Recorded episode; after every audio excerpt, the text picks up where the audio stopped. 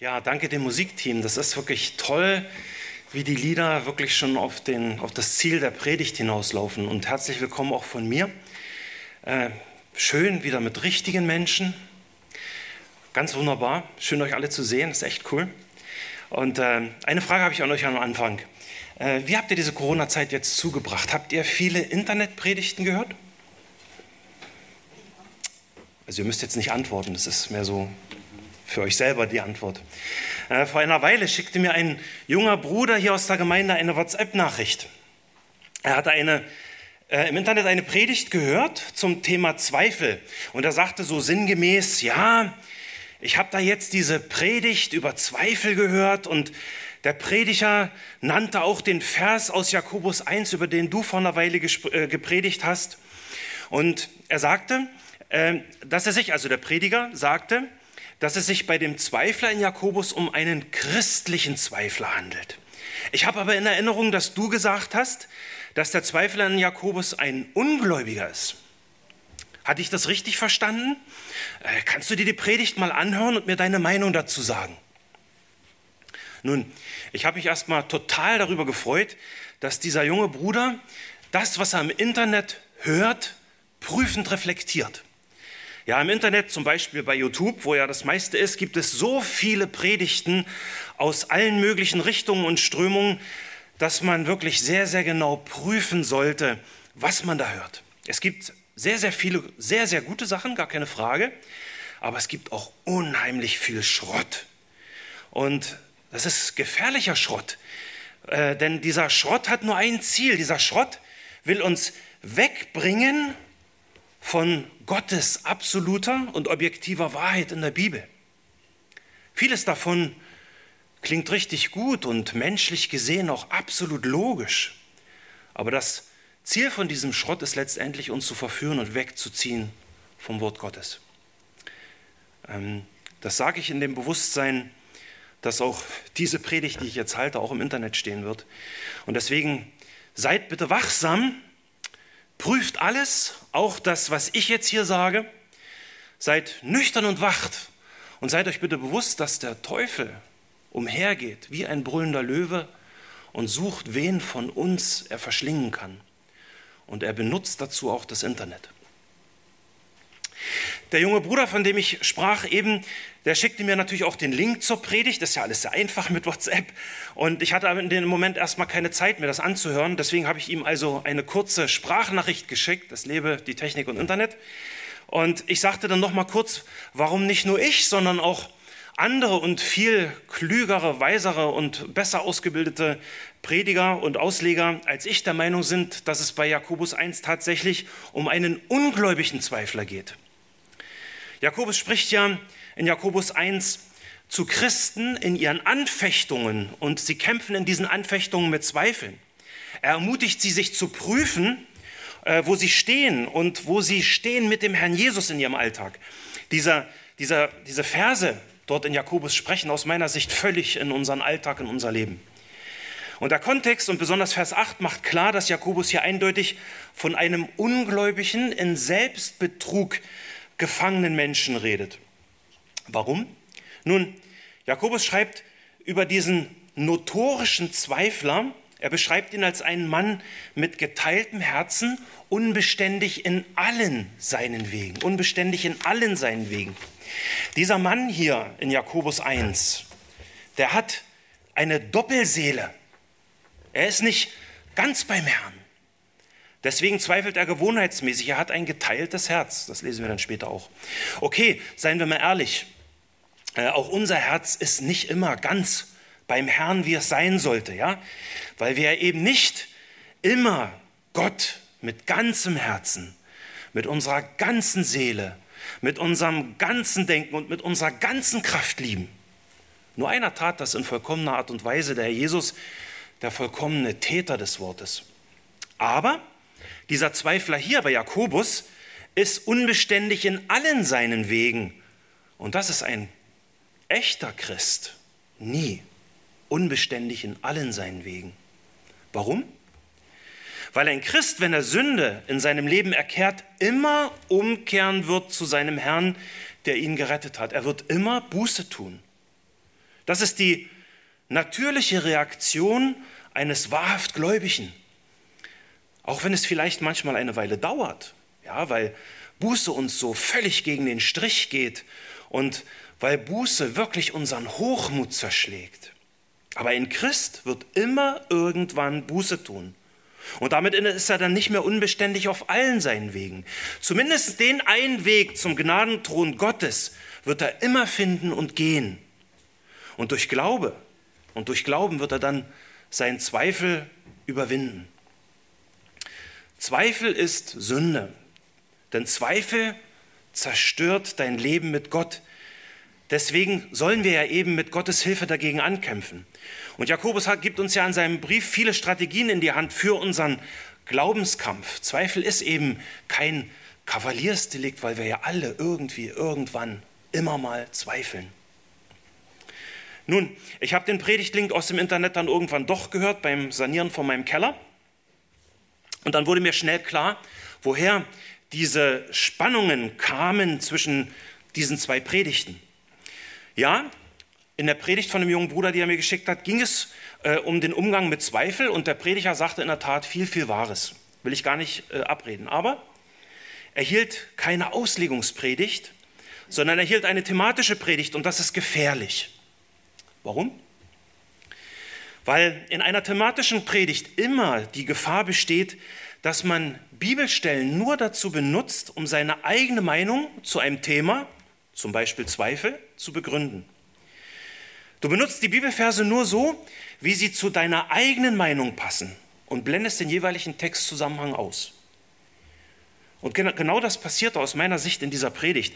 Der Prediger erzählte seine Sichtweise und erzählte, er erzählte seine Erlebnisse zum Thema Zweifel. Und dann nahm er aus seiner Sicht passende Bibelstellen mit dazu. Hier mal eine Prise Evangelium, da mal eine Prise Jakobus und dann wird das Hauptgericht wohlschmeckend zusammengemischt.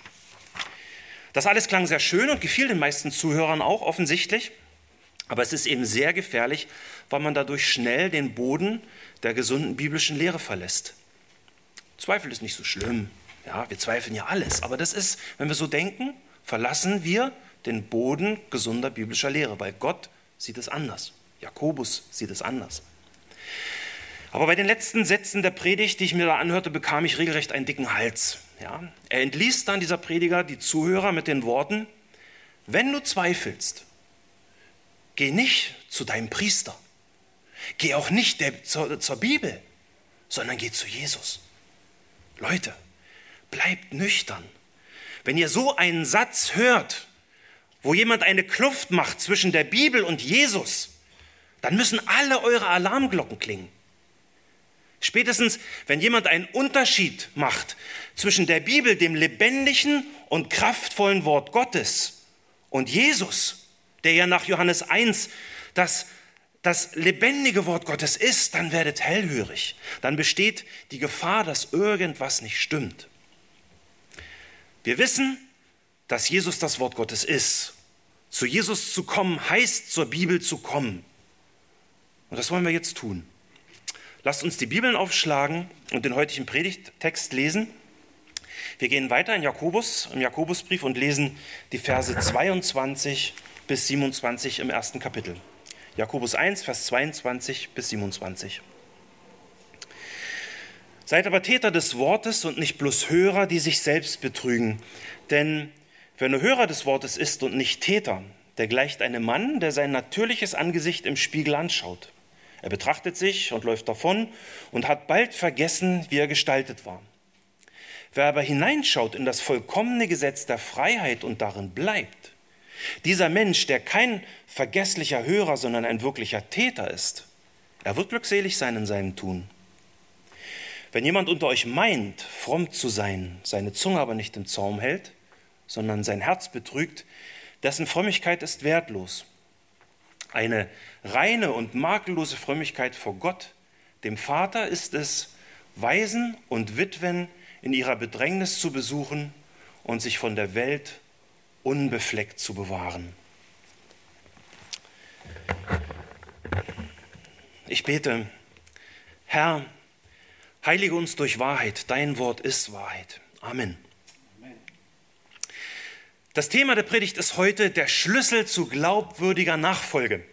Und dazu habe ich euch vier Punkte mitgebracht. Nummer eins, Kern der Botschaft, das sehen wir in den Versen 22 bis 24. Nummer zwei, das Wort macht frei und glückselig, das sehen wir in Vers 25. Nummer drei, über wertlosen Gottesdienst und Selbstbetrug, das leiten wir aus dem Vers 26 ab. Und viertens dann zwei Beispiele für einen reinen Gottesdienst, Verse Vers 27. Also Punkt 1, der Kern der Botschaft. Jakobus hat uns ja in seinem ersten Kapitel schon eine Menge an Theologie und praktischen Anwendungen gegeben. Und zuletzt haben wir gesehen, dass Gott, der Vater, die Quelle alles Guten in dieser Welt ist. Von ihm kommt jede gute Gabe und jedes vollkommene Geschenk in unser Leben. Er ist beständig und unveränderlich, deswegen ist er auch treu und verlässlich. Nach seinem Willen hat er uns gezeugt durch das Wort der Wahrheit. Er, Gott, hat uns zu seinem Eigentum gemacht. Wir gehören ihm. Halleluja. Wenn wir ihm gehören. Wenn wir ihm nicht gehören, gibt es kein Halleluja und auch keine Hoffnung. Aber in uns, die wir glauben, hat er sein Wort gepflanzt, das die Kraft hat, unsere Seelen zu erretten. Sein Wort hilft uns, Gottes Gerechtigkeit zu vollbringen.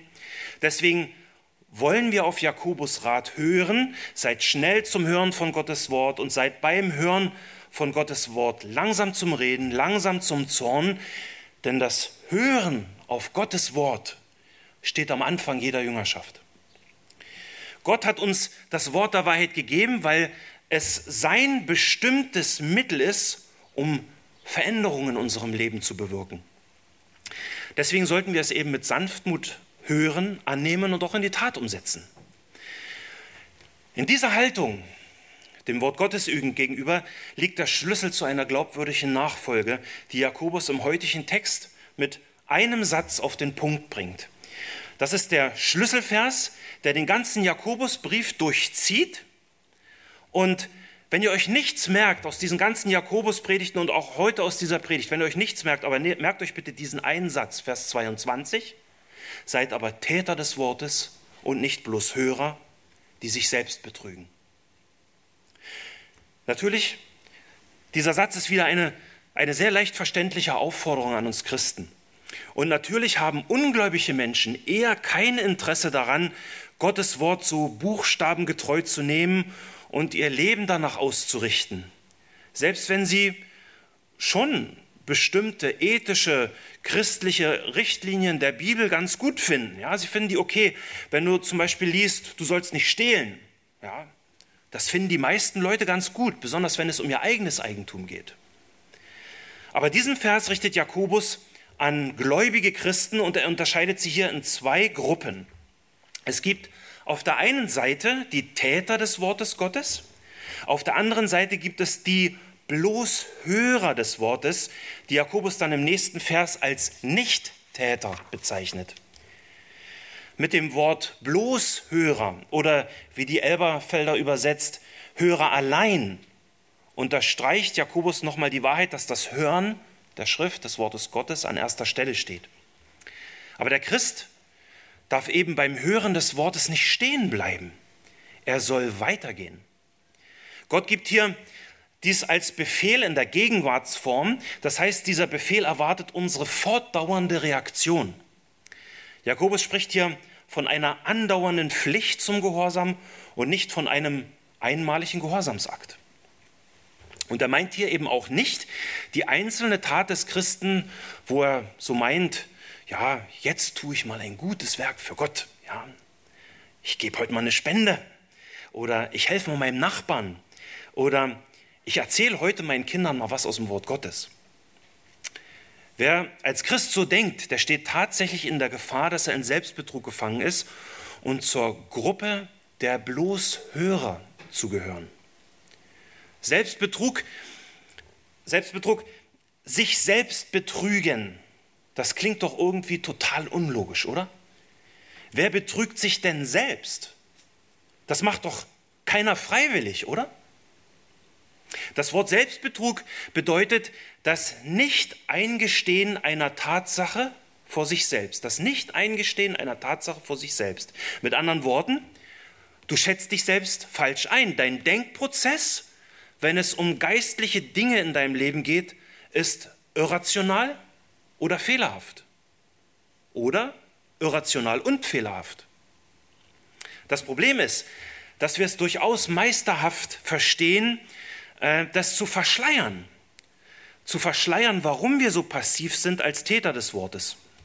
Wir müssen die jeweilige, äh, die, die jeweilige äh, Situation, in der wir stehen, nur rational betrachten. Und wir können uns dann, wenn wir uns nur Mühe geben, immer Gründe und Entschuldigungen finden für unsere fromme, für unsere fromme Passivität. Es gibt immer irgendwas, was ganz wichtig ist. Kennt ihr das? Ich schon. Wenn du glaubst, alles, was du als Christ tun musst, ist das Hören des Wortes, dann liegst du falsch. Guck mal, was in Jakobus 4, Vers 7 steht. Da steht ganz schlicht, Jakobus 4, Vers 7,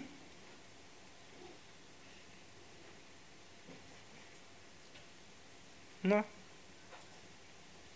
Also, ich lese es nur. Ich habe jetzt oft die, weil ich den, finde den Vers wichtig. Ähm, Entschuldigung, 17, Jakobus 4, Vers 17, ich habe mich versprochen. Deswegen habe ich jetzt die Technik durcheinander gebracht. Entschuldigung. Jakobus 4, Vers 17, Entschuldigung. Ja, Jakobus sagt ganz schlicht, wenn es darum geht, Täter des Wortes zu sein, ganz einfach, wer nun Gutes zu tun weiß und es nicht tut, für den ist es Sünde. Ganz einfach, ganz leicht verständlich. Nur Hörer zu sein ist Sünde. Fromme Passivität ist Sünde. Jakobus ist ganz klar, wenn wir uns selbst betrügen, dann de denken wir definitiv nicht biblisch und brauchen dringend Korrektur. Und ich beziehe mich damit ein, weil wir alle in Gefahr stehen, uns selbst zu betrügen. Also ich schließe mich nicht aus, wirklich, bei all dem, was ich hier sage, ich predige in erster Linie immer zu mir selber. Und deswegen warnt die Bibel in Hebräer 10, Vers 24, weil wir eben in dieser Gefahr, uns selbst zu betrügen stehen, Hebräer 10, Vers 24, und lasst uns aufeinander Acht geben, damit wir uns gegenseitig anspornen zur Liebe und zu guten Werken. Wie? Indem wir unsere eigenen Versammlungen nicht verlassen, wie es einige zu tun pflegen, sondern einander ermahnen und das umso mehr, als ihr den Tag herannahen seht. Die Zeiten werden nicht einfacher für Christen. Denk mal jetzt nur an diese Corona-Zeit ohne Gottesdienst und Gemeinschaft. Wir brauchen das lebendige Wort Gottes. Wir brauchen lebendige Gemeinschaft. Wir brauchen Korrektur und Ansporn zu Liebe und zu guten Werken. Sonst stehen wir in Gefahr, kalt, laut, äh, kalt, lau und passiv zu werden und letztendlich uns dann selbst zu betrügen. Im nächsten Kapitel schreibt Jakobus 2, äh, schreibt er in 2, Vers 17, wenn er, also der Glaube, keine Werke hat, ist er an und für sich tot. Mehr Selbstbetrug geht ja nicht, oder? Erkennst du, dass es Jakobus hier in diesem Vers um deinen gesamten Lebensstil geht und nicht nur um eine einzelne gute Tat, die du hier mal tust, damit du dich vielleicht besser fühlst in deinem christlichen Gewissen vor Gott? Deine ganze Persönlichkeit soll davon geprägt sein, dass du es als deine andauernde Pflicht ansiehst, Gottes Wort gehorsam zu sein. Jakobus geht es um deinen glaubwürdigen Lebensstil äh, als Licht in dieser Welt. Nicht nur hier am Sonntag in der Gemeinde, sondern in deinem gesamten Lebensumfeld an jedem Tag der Woche. Man könnte das auch sagen oder zusammenfassen, sei ein selbstverständlicher Täter des Wortes, der nicht beim Hören stehen bleibt und sich darauf verlässt, dass er irgendwann mal eine Entscheidung für Jesus getroffen hat und seitdem irgendwie in der Gemeinde passiv mitschwimmt. Sei in deiner Nachfolge ein glaubwürdiger Täter des Wortes, denn, und jetzt gibt uns Jakobus eine, ein wunderbares Gleichnis für diese äh, biblische Wahrheit von Vers, äh, von Vers 22. Wir lesen Vers 23 und 24.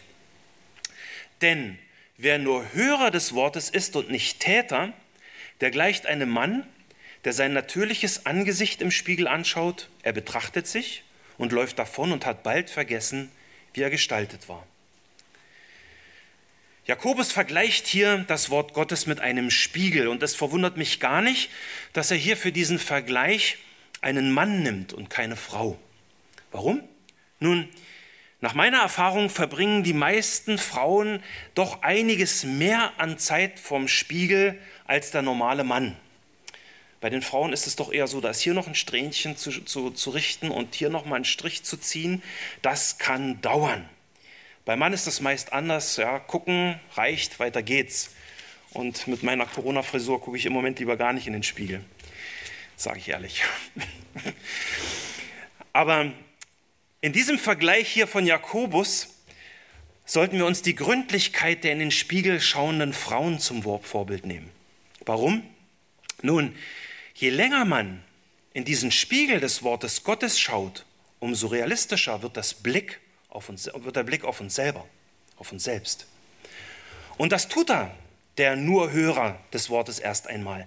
Er schaut in das Wort, er betrachtet sich, das heißt, er nimmt sich wahr und er erkennt sich im Lichte des Wortes Gottes. Das Betrachten, was Jakobus hier, hier, meint, dieses Wort, das meint nicht diesen flüchtigen, abscheckenden Blick, der so typisch ist für uns Männer, sondern dieser Mann dieser Hörer schaut genau. Und er sieht bei seiner Betrachtung durchaus Dinge, wo er erkennt, hier müsste ich was tun. Da gefalle ich Gott nicht. Er bekommt durch diesen Spiegel des Wortes einen realistischen Blick auf sein Leben. Aber wie reagiert er auf diese Wahrheit, die er sieht? Der Vers sagt, er läuft davon. Er geht weg, ohne etwas zu unternehmen gegen die Dinge, die er im Spiegel gesehen hat. Er trifft eine willentliche Entscheidung, dass er sein Hineinschauen in den Spiegel ohne irgendwelche Konsequenzen beendet. Das ist seine Entscheidung und die muss er vor Gott verantworten. Und was ist die Folge seiner Entscheidung gegen das Wort Gottes? Er vergisst, er vergisst diesen realistischen Blick auf sich selbst, den er gerade eben noch hatte. Und er hat bald vergessen, wie er gestaltet war. So wird kein, so wird kein Täter des Wortes, so, so wird er kein Täter des Wortes, weil das Wort in seinem Alltag dann kaum noch eine Rolle spielt. Er stimmt vielleicht bis zum gewissen Grade dem Wort der Wahrheit zu, wenn er es hört, aber durch sein Verhalten sorgt er dafür, dass es keine Nachwirkungen hat in seinem Leben. Dadurch bleibt er dann eben in Selbstbetrug gefangen. So wird er nie den wirklichen Segen Gottes in seinem Leben erleben und und er wird es nicht erleben, was es bedeutet, in Jesus zu sein. Ja, Ruhe, Frieden, Geborgenheit inmitten einer Katastrophe. Und er wird nie die Verheißung von Vers 25 in seinem Leben erleben. Gottlob, Gottlob gibt es wirklich noch einen anderen Blick in den Spiegel des Wortes. Und das bringt mich zu Punkt 2. Zweitens, das Wort macht frei und glückselig. Wir lesen Vers 25. Wer aber hineinschaut in das vollkommene Gesetz der Freiheit und darin bleibt, dieser Mensch, der kein vergesslicher Hörer, sondern ein wirklicher Täter ist, er wird glückselig sein in seinem Tun. Dieser Vers zeigt, dass es auch eine ganz andere Qualität des Hineinschauens in den Spiegel des Wortes gibt. Dieses Hineinschauen hier ist ein dauerhaftes und beharrliches Hineinschauen. Dieses Hineinschauen lässt sich nicht gleich dadurch abschrecken, oder abschrecken, äh, dass er einen Makel im eigenen Angesicht sieht. Es guckt weiter. Luther übersetzt diesen Vers so ganz herrlich, wie ich finde. Wer aber durchschaut in das vollkommene Gesetz der Freiheit und darin beharrt, das trifft das Entscheidende dieses Schauens wirklich gut. Nicht nur hineinschauen, sondern durchschauen. Durchschauen, das meint tief in etwas hineinblicken, bis man zum Kern der Sache durchdringt. Und wenn man dann endlich klar sieht, nicht einfach davonlaufen wie der vergessliche Hörer, sondern darin beharren, darin bleiben, das Wort wirken lassen. Warum? Weil das Wort Kraft hat. Jakobus hat es uns schon gesagt in Kapitel 1. Das Wort hat die Kraft, unsere Seelen zu retten. Wenn man so schaut, ist die Bibel plötzlich kein lästiger Spiegel mehr, sondern wird zum Weg zu Freiheit und Glückseligkeit. Die Bibel, die ganze Heilige Schrift, wird zum Gesetz der Freiheit, einem Begriff, der meines Wissens nur Jakobus in dieser Art und Weise benutzt. Und zwar hier und in äh, 2 Vers 12, wo er schreibt, redet und handelt als solche, die durch das Gesetz der Freiheit gerichtet werden sollen. Das ist ein weiterer Aufruf in diesem Brief, Täter des Wortes zu sein. Also ich setze das jetzt mal voraus. Natürlich wissen wir, dass Jakobus mit Gesetz der Freiheit die gesamte offenbarte, irrtumsfreie, allgenugsame und umfassende und das umfassende Wort Gottes des gesamten Alten und Neuen Testaments meint. Und deswegen fügt er hier auch das Wort vollkommen bei, weil diese, dieses Wort der Wahrheit eben vollkommen ist. Punkt. Damit will ich mich jetzt nicht weiter aufhalten. Aber ich habe mich gefragt, ähm, und das ist eine Frage, die habe ich mir ganz persönlich gestellt, wie tickt Jakobus? Wie kam Jakobus auf diese Wortschöpfung, die nur er benutzt im Neuen Testament? Gesetz und Freiheit, das zu kombinieren. Das klingt in meinen Ohren erstmal unpassend und völlig gegensätzlich. Freiheit, ja, Freiheit, Freiheit ist schön. Frei sein wollen wir doch alle, oder? Aber Gesetz? Ist nicht das Gesetz genau das, was die Freiheit einschränkt? Auch im, äh, auch im Glauben und in der Bibel? Ich kenne einige mir nahe Leute, die genau das denken über unser Christsein. Die sagen dann so, ja, ich glaube schon, dass es irgendwie Gott gibt und aber wieso soll es dann ausgerechnet das Christentum sein? Und außerdem, wenn man Christ wird, kann man ja nicht mehr machen, was man will. Kennt ihr solche Aussagen? Schon mal gehört? Es wird ja ein evangelistischer Einsatz jetzt wieder geplant und zum Traktate verteilen. Wenn ihr mit Leuten ins Gespräch kommt, die nicht in die Gemeinde geht, dann werdet ihr solche Sätze hören. Unweigerlich, unweigerlich. Und ich kann es den Leuten ja nicht übel nehmen. Ist da nicht ein kleines Fünkchen Wahrheit dran an diesen Aussagen? Oder ich muss gar nicht außerhalb der Gemeinde gucken, ich kann auch bei uns in die Gemeinde gucken. Wir haben ja normalerweise, wenn nicht Corona ist, Jungschar. Und wenn ich im Unterricht die Jungschaler frage, was denkt ihr, macht einen echten Christen aus? Dann kommen manchmal Antworten wie, ein Christ raucht nicht, ein Christ trinkt nicht, ein Christ geht nicht auf Party und so weiter. Ich habe es mehr als einmal erlebt, dass sie einen Christen nur über das definieren, was er nicht darf. Bei einigen, auch von unseren Jungschalern, sind da riesen Missverständnisse im Kopf, an denen wir gemeinsam als Gemeinde arbeiten müssen.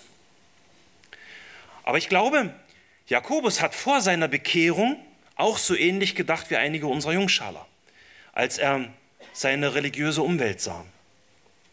Er wusste sehr genau, welche Bedeutung das Gesetz hat und er sah und erlebte, wie die jüdischen Schriftgelehrten und Pharisäer mit ihren Auslegungen und Überlieferungen das Gesetz Gottes bis auf die Spitze trieben.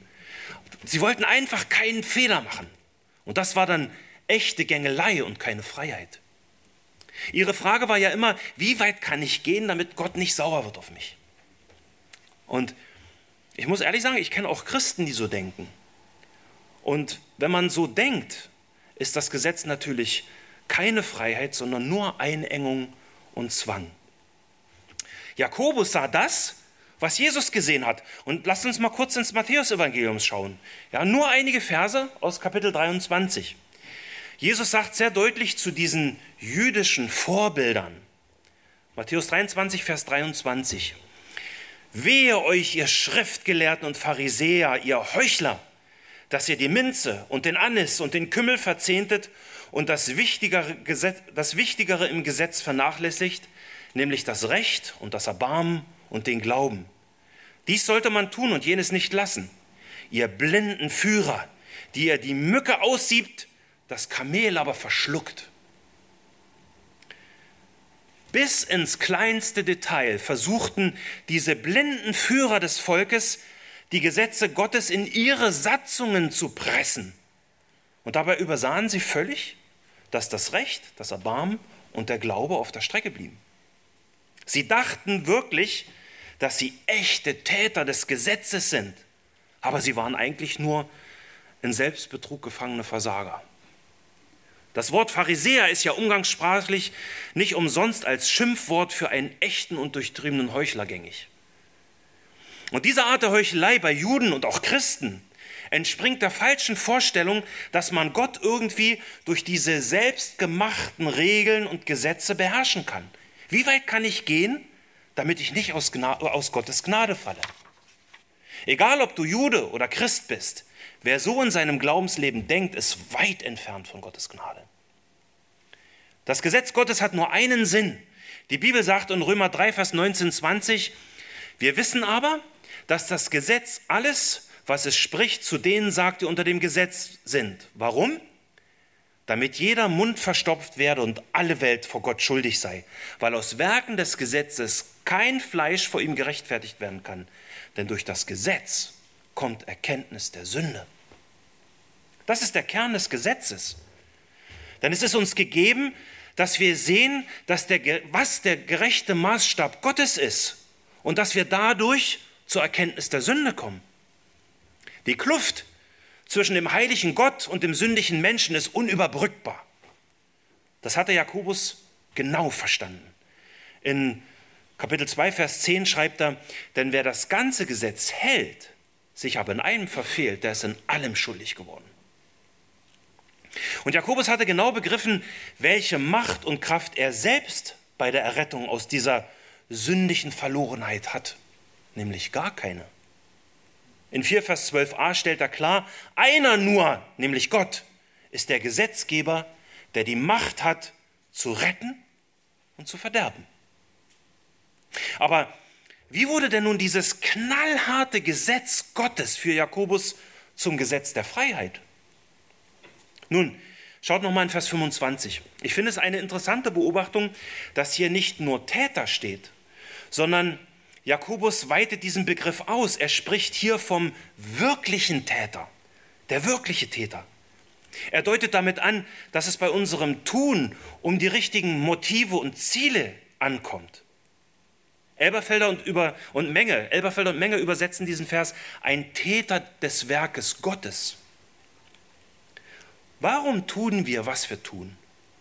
Und was ist das Ziel unseres Tuns? Wem dient es? Das sind, richtige, das sind wichtige Fragen, wenn man sich prüfen will, wenn wir als Christen uns selber prüfen wollen, ob wir in Selbstbetrug gefangen sind. Aber wer ist denn nun der wirkliche und vollkommene Täter des Werkes Gottes, den Jakobus hier vor Augen hat? Natürlich, es ist sein großer Bruder Jesus. Lasst uns mal einige ausgewählte Verse aus Johannes 8 lesen. Jesus spricht hier zu den Pharisäern, diesen vermeintlichen Tätern des Wortes. Und alles, was hier steht, hat Jakobus nach seiner Bekehrung genau verstanden. Nach seiner Bekehrung. Er verstand, dass Jesus die einzwängenden Ketten des Gesetzes Moses sprengte. Hört bitte gut zu, Johannes 8, Verse 24 bis 36. Darum habe ich euch gesagt, dass ihr in euren Sünden sterben werdet. Denn wenn ihr nicht glaubt, dass ich es bin, so werdet ihr in euren Sünden sterben. Da sagten sie, also die Pharisäer, zu ihm, wer bist du? Und Jesus sprach zu ihnen zuerst das, was ich eben sage. Ich habe vieles über euch zu reden und zu richten, aber der, welcher mich gesandt hat, ist wahrhaftig. Und was ich von ihm gehört habe, das rede ich zu der Welt. Sie verstanden aber nicht, dass er vom Vater zu ihnen redete. Darum sprach Jesus zu ihnen, wenn ihr den Sohn des Menschen erhöht haben werdet, das spricht also von der Kreuzigung, dann werdet ihr erkennen, dass ich es bin. Und ich tue nichts von mir selbst aus, sondern wie mein Vater gelehrt hat, wie mich mein Vater gelehrt hat, so rede ich. Und der, welcher mich gesandt hat, ist mit mir. Der Vater lässt mich nicht allein, denn ich tue alle Zeit, was ihm wohlgefällt. Als er dies sagte, glaubten viele an ihn. Da sprach Jesus zu den Juden, die an ihn glaubten, wenn ihr in meinem Wort bleibt, so seid ihr wahrhaftig meine Jünger. Und ihr werdet die Wahrheit erkennen und die Wahrheit wird euch frei machen. Sie antworteten ihm, wir sind Abrahams Same und sind nie jemandes Knechtes gewesen. Wie kannst du sagen, ihr sollt frei werden? Jesus antwortete ihnen, wahrlich, wahrlich, ich sage euch, jeder, der die Sünde tut ist ein Knecht der Sünde. Der Knecht aber bleibt nicht ewig im Haus, der Sohn bleibt ewig. Wenn euch nun der Sohn frei machen wird, so seid ihr wirklich frei. Jesus macht frei. Das Gesetz Jesu Christi befreit den jüdischen Gläubigen vom Gesetz des Mose. Und es befreit alle wahrhaft Gläubigen vom Gesetz der Sünde und des Todes, weil es ja in Jesus Christus eben keine Verdammnis mehr gibt. Halleluja. Ich würde gerne ein Halleluja hören. Amen. Halleluja. Da muss eine Reaktion kommen. Das ist eine unglaubliche Wahrheit, Römer 8, Vers 1 und 2. Ohne Jesus gibt es kein Halleluja. Die Verdammnis schwebt über dir, ob du diese Sache nun anerkennst und zugibst ist völlig egal dabei. Die Wahrheit ist, ohne Jesus bist du ein Sklave der Sünde und des Todes. Wenn, wen aber der Sohn frei macht, der ist wirklich frei.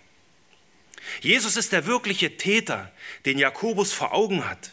Er hat dafür gesorgt, dass das Gesetz für ihn zu einem Gesetz der Freiheit wurde. Und Jakobus verheißt uns hier in Vers 25, dass wir als wirkliche Täter des Werkes Gottes, die dauerhaft in den Spiegel des Wortes schauen und darin verbleiben, Glückseligkeit. Aber nicht nur Glückseligkeit in der Zukunft, wir hatten da schon drüber geredet bei 1 Vers 12, sondern auch schon im Hier und Jetzt verheißt er Glückseligkeit. Glückseligkeit in unserem Tun, wenn wir dabei Gott ehrende Motive und Ziele haben. Ein Kommentator schreibt ganz wunderbar, das freiwillige Tun des Willens Gottes, wie die Schrift ihn offenbart, ist das Geheimnis wahren Glücks. Ganz einfacher Satz und wunderschön. Das freiwillige Tun des Willens Gottes, wie die Schrift ihn offenbart, ist das Geheimnis wahren Glücks. Ich will es nochmal deutlich sagen. Das Gesetz Gottes wird erst zur Freiheit für dich, wenn du auf Jesus schaust und in und mit ihm lebst. Denn nur das Wort macht frei und glückselig. Das war mein zweiter Punkt. Jakobus geht jetzt im Text in die praktischen Anwendung für dieses Täter des Wortes sein und benutzt dazu einige schlichte alltägliche Beispiele aus dem Gemeindeleben. Wir lesen die Verse 26 und 27. Jakobus 1, Vers 26 und 27. Wenn jemand unter euch meint, fromm zu sein, seine Zunge aber nicht im Zaum hält, sondern sein Herz betrügt, dessen Frömmigkeit ist wertlos. Eine reine und makellose Frömmigkeit vor Gott dem Vater ist es, Waisen und Witwen in ihrer Bedrängnis zu besuchen und sich von der Welt unbefleckt zu bewahren. Nun, hier im Schlachtertext kommt immer wieder dieses altertümliche Wort Frömmigkeit vor. Das meint eben die Art und Weise, wie unsere Gottesverehrung sichtbar zum Ausdruck kommt. Die meisten anderen Übersetzungen benutzen hier das Wort Gottesdienst. Ich denke, das ist für uns vertrauter, denn wir wissen, dass ja unser ganzes Leben ein lebendiger Gottesdienst sein soll. Als erstes gibt Jakobus uns ein Beispiel dafür, wie unser Tun, also unser Gottesdienst vor Gott, dem Vater, wertlos werden kann. Das bringt uns zum dritten Punkt, über wertlosen Gottesdienst und Selbstbetrug. Vers 26, wenn jemand unter euch meint. Unter euch, das heißt, er spricht hier den inneren Kreis der Gemeinde an. Er redet hier zu den Mitgliedern der Gemeinde, die regelmäßig zum Gottesdienst kommen, so wie wir jetzt hier. Und eines dieser Gemeindemitglieder meint, fromm zu sein. Das heißt, dieser jemand denkt, er dient Gott. Er reflektiert sich selber und um bei dem Bild von dem Spiegel von Jakobus zu bleiben, dieser jemand schaut in den Spiegel des Wortes und was er sieht, gefällt ihm. Ich sehe doch gut aus. Ja, ich bin fromm. Ich komme regelmäßig zu den Veranstaltungen. Ich tue gute Werke. Ich bin also ein echter und wirklicher Täter des Wortes, wie Jakobus es will. Was will er davon überhaupt von mir? Eigentlich bin ich eine echte Bereicherung für diese Gemeinde und die Ältesten können wirklich froh sein, dass sie mich haben. Und ja, vielleicht ist es ja so, vielleicht können wir wirklich alle froh sein, dass wir dich haben und dass du hier bist. Aber schau mal genau, was hier steht in dem Vers. Wenn jemand unter euch meint, fromm zu sein, seine Zunge aber nicht im Zaum hält, dessen Gottesdienst ist wertlos. Jakobus benutzt hier dieses Bild von einem Pferd, dem man das Zaumzeug ins Maul legt, um ihm, um ihn oder um das Pferd in die Richtung äh, nicht, nicht zu ziehen, nicht, aber um ihm die Richtung anzuzeigen, in die es gehen soll. Ja, wir werden das noch genauer angucken, wenn wir dann in Kapitel 3 sind. Aber versteht ihr dieses Bild?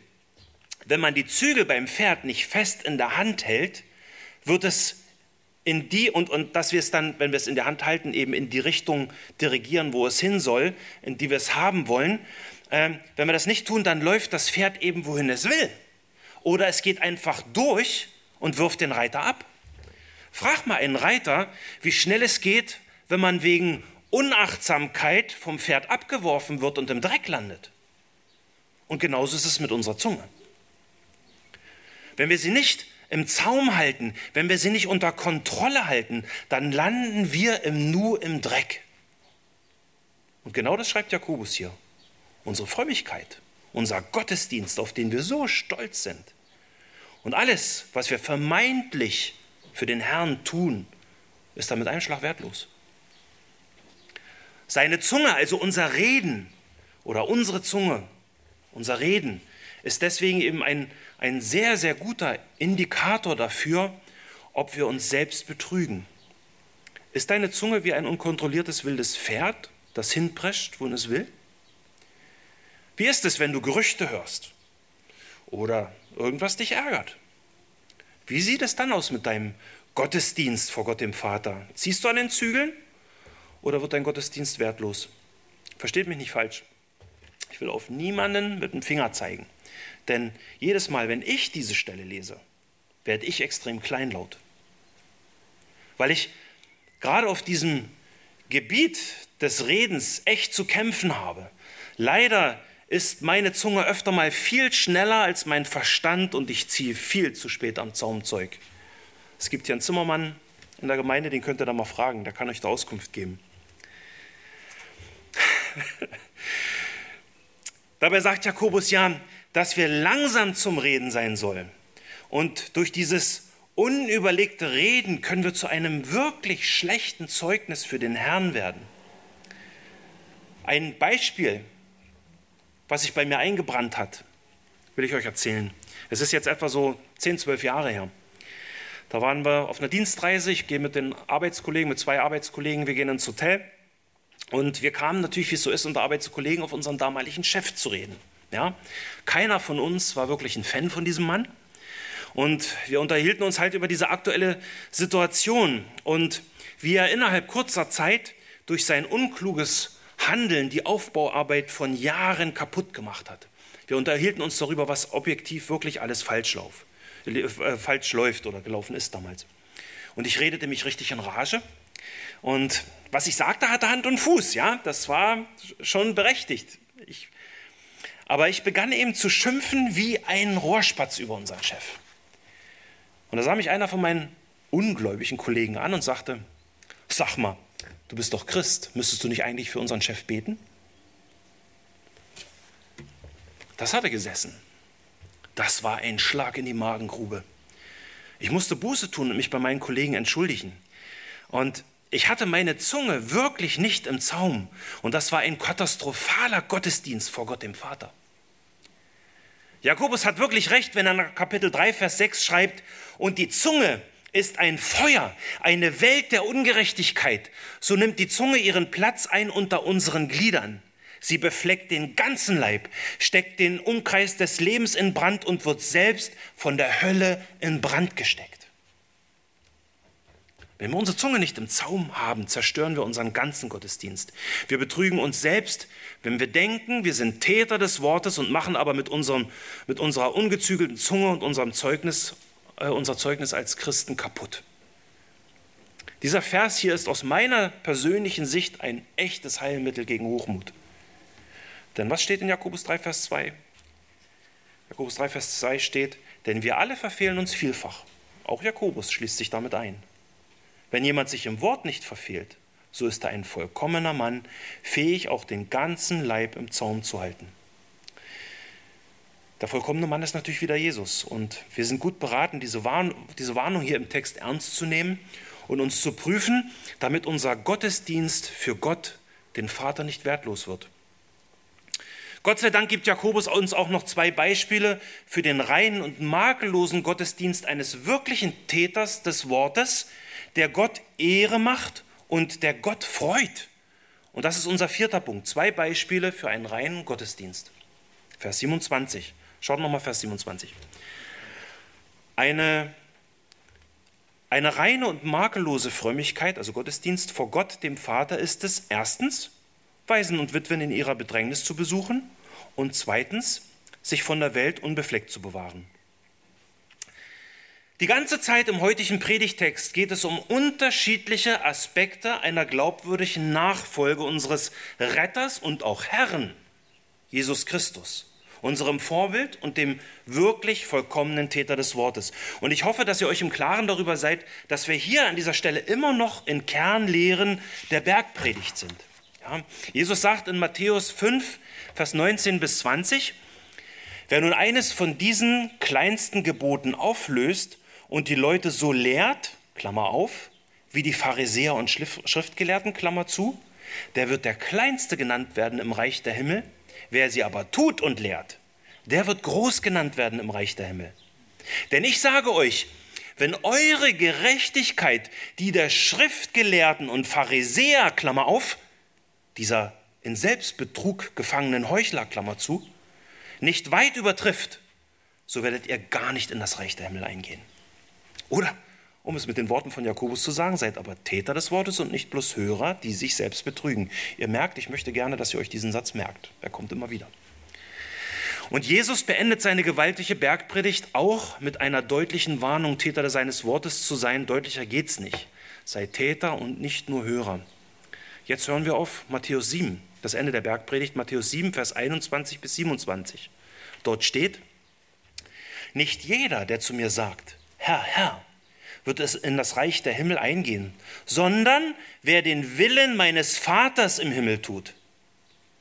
Viele werden an jenem Tag zu mir sagen, Herr, Herr, haben wir nicht in deinem Namen geweissagt und in deinem Namen Dämonen ausgetrieben und in deinem Namen viele Wundertaten vollbracht? Und da werde ich ihnen bezeugen, ich habe euch nie gekannt. Weicht von mir, ihr Gesetzlosen.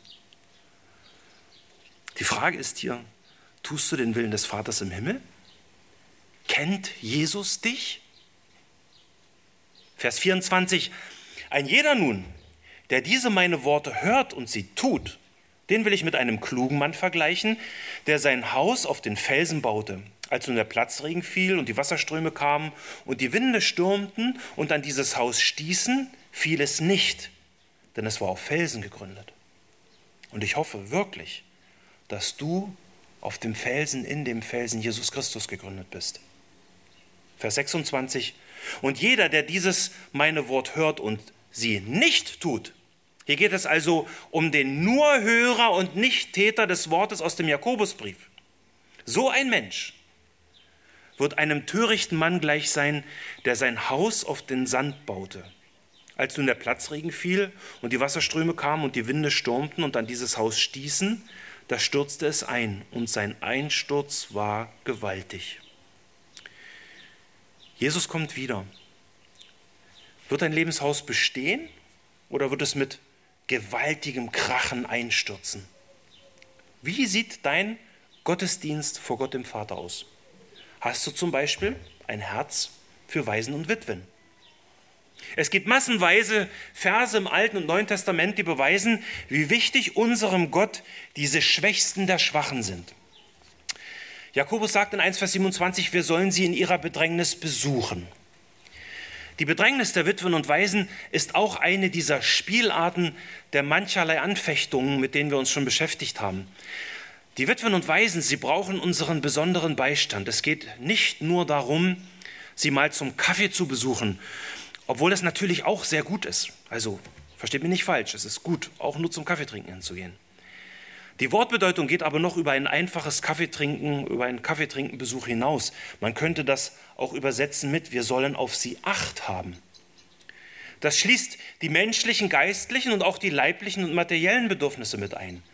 Mit all, in all diesen Bereichen haben diese Menschen in ihrer Bedrängnis besondere Bedürfnisse, die wir stillen sollen. Die Frage ist, sehen wir die Not und tun wir was? Das wäre dann makelloser Gottesdienst. Ich hatte Anfang des Jahres ein fürchterliches Erlebnis, an dem ich immer noch zu knabbern habe. Julia und ich besuchten eine gottesfürchtige Witwe mit zwei Kindern, die den Tod ihres Vaters nur schwer verkrafteten oder immer noch verkraften. Sie wohnt viele, Kilo, viele hundert Kilometer von hier, keiner von euch kennt sie, deswegen kann ich das erzählen. Ihr stand das Wasser wirklich bis an den Hals. Ja. Die Waisenkinder haben große seelische Probleme und brauchen viel Zuwendung. Das wirkt sich auch in der Schule aus, wo sie nur schwer was auf die Reihe bekommen und isoliert sind. Außerdem war diese Witwe noch zugeknallt mit Schichtdienst und Wochenendarbeit, sodass sie nicht oft zum Gottesdienst gehen konnte. Sie hatte zwar ihrer Gemeindeleitung gesagt, dass es so ist, aber scheinbar kam das irgendwie nicht richtig dort an. Nach einer Zeit begann die Gemeindeleitung sie zu maßregeln, weil sie ja die Versammlung verlässt. Man machte deswegen sogar einen offiziellen Hausbesuch mit der Bibel unterm Arm. Ich kürze es ab und ich kenne auch nicht alle Details, aber diese Witwe, sie fühlte sich in ihrer Verletzlichkeit inmitten dieser Drangsal so sehr unter Druck gesetzt, dass sie aus der Gemeinde ausgetreten ist. Und jetzt saß sie wie so ein Häufchen Elend vor uns, hatte feuchte Augen und sagte, steht nicht in Jakobus, dass es ein Gottesdienst ist, Waisen und Witwen zu besuchen? Meine Kinder sind doch Waisen. Und ich bin noch eine Witwe, oder?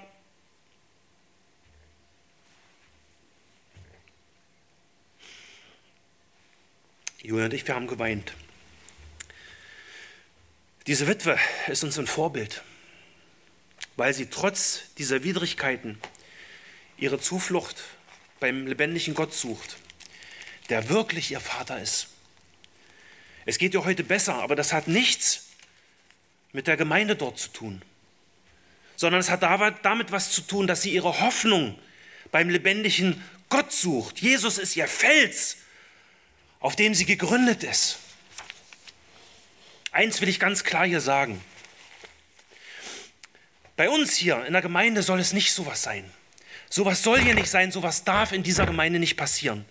Lasst uns aufeinander Acht haben, wie Jakobus das schreibt. Und wenn du dich übersehen fühlst, sprich unsere Ältesten an, sprich die Leitung an, sprich irgendjemanden an. Wir wollen dir wirklich helfen und beistehen. Okay, und ich will zum Schluss noch kurz noch einen Aspekt erwähnen, auf den ich durch unsere Missionarin Svetlana Rabakon aufmerksam geworden ist, die, wie ich höre, heute Geburtstag hat. Nicht alle Witwen und Waisen sind echte Witwen und Waisen. Svetlana sprach von den Sozialwaisen. Damit meinte sie Kinder, die zwar biologische lebende Eltern haben, aber durch Suff, Drogen, Ehebruch und andere Sünden zu Sozialwaisen geworden sind. Ja, das heißt, ihre Eltern sind nicht mehr präsent sodass sie sich selbst überlassen sind. Auch verlassene, alleinerziehende Frau, Frauen sind solche Sozialwitwen. Lasst uns auf diese Geschwister auch Acht haben, so wie es Svetlana Rabakon so vorbildlich tut in ihrem Dienst. Selbst jetzt in Corona-Zeiten ist sie ständig unterwegs. Okay, das zweite positive Bild in Vers 27, das Jakobus uns hier gibt, ist, sich von der Welt unbefleckt zu bewahren. Wenn es eben darum ging, wenn es eben darum ging, auf andere zu achten und an ihnen ein Täter zu sein, dann sollen wir hier auf uns selbst achten. Jakobus bezieht sich hier nochmal auf Vers 21, wo er uns dazu schon aufgefordert hat, allen Schmutz und alle Reste der Bosheit abzulegen. Es geht Jakobus hier um, unseren persönliche, um unsere persönliche moralische Reinheit und Glaubwürdigkeit. Wir wollen nicht durch die Welt laufen und uns in ihrem heillosen Schlamm dreckig machen nach dem Motto von Petrus. Er bringt es wunderbar auf den Punkt. 1. Petrus 4, Vers 3. Denn es ist für uns genug, dass wir die vergangene Zeit des Lebens nach dem Willen der Heiden zugebracht haben, indem wir uns gehen ließen in Ausschweifungen, Begierden, Trunksucht, Belustigung, Trinkgelagen und frevelhaften Gottesdienst. Das befremdet sie, die Ungläubigen, dass ihr nicht mitlauft in demselben heillosen Schlamm und darum lästern sie. Ein Kommentator bringt die Aussagen der beiden letzten Verse gut auf den Punkt. Er schreibt sinngemäß, wahrer Gottesdienst wird durch folgende Handlungen offenbar. Die Zunge zu zügeln, die Waisen und Witwen zu besuchen und sich selbst unbefleckt von der Welt zu halten. So tut man das Wort. Ein Hörer allein ist weit entfernt von den Anforderungen Gottes. Das Leben eines glaubwürdigen Nachfolgers ist immer auch ein Leben der Tat und ein Leben der gehorsamen Reaktion auf das Wort Gottes. Ich möchte euch mit dem ganzen Zeugnis der ganzen heiligen Schrift dazu ermutigen, Täter des Wortes und damit eben glaubwürdige Nachfolger zu sein. Zum Abschluss lese ich einfach nochmal den Predigtext von heute, Jakobus 1, Vers 22 und 27. Seid aber Täter des Wortes und nicht bloß Hörer, die sich selbst betrügen. Denn wer nur Hörer des Wortes ist und nicht Täter, der gleicht einem Mann, der sein natürliches Angesicht im Spiegel anschaut. Er betrachtet sich und läuft davon und hat bald vergessen, wie er gestaltet war. Wer aber hineinschaut in das vollkommene Gesetz der Freiheit und darin bleibt, dieser Mensch, der kein vergesslicher Hörer, sondern ein wirklicher Täter ist, er wird glückselig sein in seinem Tun. Wenn jemand unter euch meint, fromm zu sein, seine Zunge aber nicht im Zaum hält, sondern sein Herz betrügt, dessen Frömmigkeit ist wertlos. Eine reine und makellose Frömmigkeit vor Gott, dem Vater, ist es, Waisen und Witwen in ihrer Bedrängnis zu besuchen und sich von der Welt unbefleckt zu bewahren. Amen.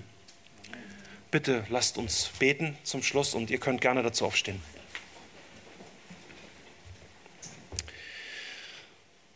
Himmlischer Vater, du großer, mächtiger und herrlicher und heiliger Gott, danke, dass du uns zu dir gerufen hast, dass du uns zu deinen Kindern gemacht hast, dass du uns zu deinem Eigentum gemacht hast, dass du die Quelle alles Guten bist, Herr. Und Herr, ich, ich kann dich gar nicht genug dafür preisen und dass du auch immer noch rufst. Dafür, dafür danke ich dir, dass immer noch Gnadenzeit ist, wir zu dir kommen können, nach wie vor. Herr Jesus, und ich danke dir, dass du so uns so ein fantastisches Vorbild hinterlassen hast in der Bibel, was es bedeutet, ein wirklicher Täter des Wortes zu sein, Herr.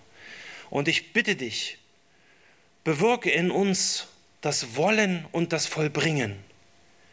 Mach uns zu glaubwürdigen Nachfolgern, die ein Licht sind in dieser Welt. Herr, wir können das nicht aus eigener Kraft, wir können das nur mit dir, Herr Jesus. Und ich bitte dich, stehe uns bei mit deinem Heiligen Geist, den du uns zum Beistand gegeben hast. Herr, danke für dieses Wort, danke für dieses ermahnende Wort, danke für dieses praktische Wort. Herr, und lass uns bitte nicht ähm, vergessliche Hörer sein, die jetzt schnell weglaufen und alles wieder vergessen, sondern sorg dafür, dass dieses Wort uns nahe geht, diese Woche und überhaupt immer und dass wir einfach immer mehr so werden, dass du Freude hast in uns, himmlischer Vater. Darum bitte ich dich in Jesu Namen. Amen.